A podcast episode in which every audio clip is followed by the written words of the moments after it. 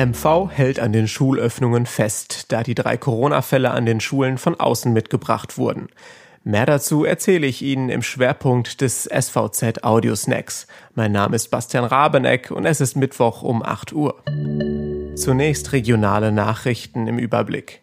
Die Parchimer Stadtvertreter und die Verwaltung liefern sich einen Schlagabtausch um die Absage und Alternativkonzepte für das Volksfest Martini-Markt.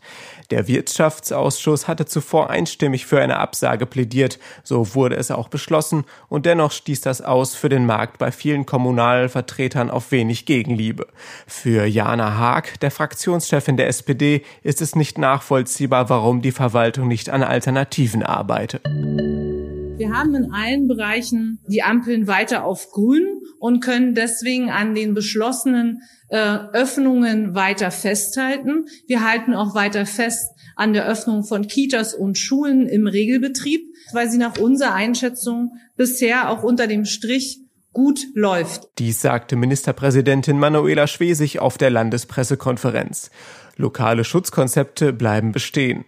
Seit über einer Woche kann an 600 Schulen im Land der Betrieb weitergehen, bemerkt sie weiter.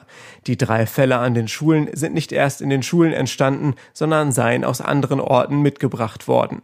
Im Kabinett wurden außerdem härtere Strafen bei Verstößen gegen die Quarantäneverordnung beschlossen. Die Strafe für das Nichttragen einer Maske wurde von 25 auf 150 Euro erhöht. Die Strafe bei Nichteinhaltung des Infektionsschutzgesetzes werde beginnend von 100 Euro auf 500 Euro angehoben. Alle Artikel aus dem Audiosnack können Sie auch nachlesen oder hören. Sie finden sie auf svz.de slash audiosnack.